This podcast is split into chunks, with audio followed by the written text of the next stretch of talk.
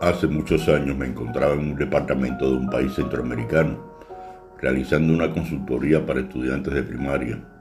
cuyas características del colegio eran las siguientes, rural, multigrado, entiéndase donde los grupos de trabajo son integrados por estudiantes de diferentes grados, de primero a sexto grado, dos docentes, uno el director y el otro el subdirector, en cuanto a la cantidad de estudiantes, de uno, unos 12 a 16 estudiantes donde muchos de ellos se trasladaban a pie o a caballo, con apoyo de los padres de zonas que distaban hasta 3 kilómetros de distancia. La estructura del colegio era muy básica, techo de zinc, pizarra de madera pintada de verde, sus paredes eran también de madera, similar sus ventanas y puertas, piso de tierra, en el caso del mobiliario, pupitres, mesa o escritorio del profesor, mueble con divisiones donde guardaban sus cuadernos así como sus morralitos con la alimentación del día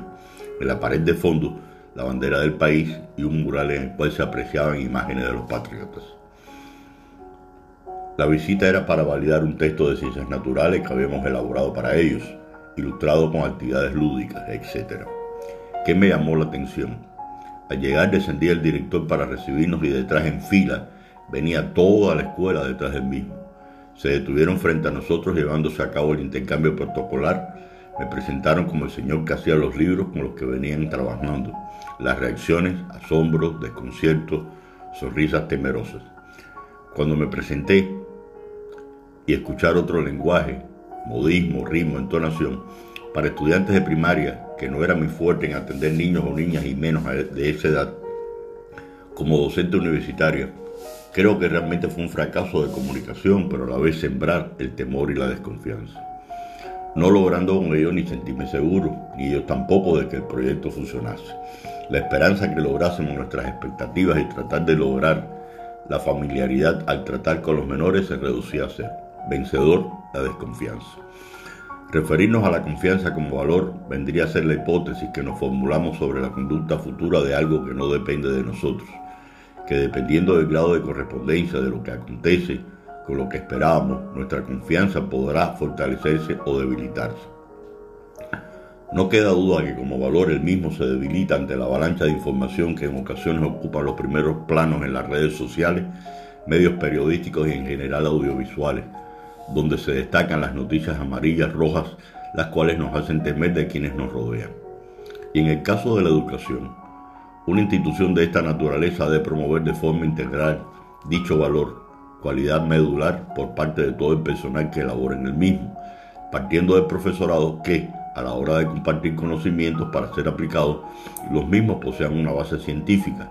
punto de partida para la aplicación de los procesos de investigación científica, la cual ayuda a la obtención de información relevante y fidedigna, con el fin de comprender, verificar si es necesario corregir para obtener un claro y profundo conocimiento y actualizado. Un docente que flaquea ante una duda automáticamente puede poner entredicho su profesionalidad, de aquí la necesidad de la autosuperación constante a aquellas promovidas por la institución.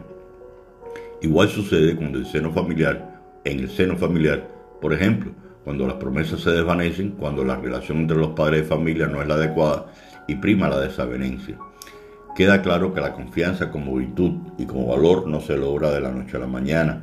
siendo necesario para ello cultivarla, desarrollarla como cualquier dimensión humana, con la repetición continua de acciones de servicio, de buen ejemplo, de promesas cumplidas, de la práctica y defensa de la verdad, de la transparencia en el actuar, de la coherencia con sólidos principios de responsabilidad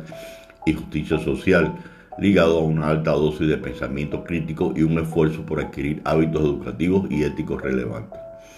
Los beneficios de contar con la confianza como un valor arraigado en la cultura pasan por el compromiso, el reconocimiento, la realización individual y colectiva y la eficacia. La confianza genera un círculo virtuoso en los equipos y las organizaciones. Cierro el artículo de hoy con la siguiente frase. La mejor forma de averiguar si puedes confiar en alguien es confiar en él. Y aprovecho para preguntarte, ¿te arriesgas? Muchas gracias y buen fin de semana.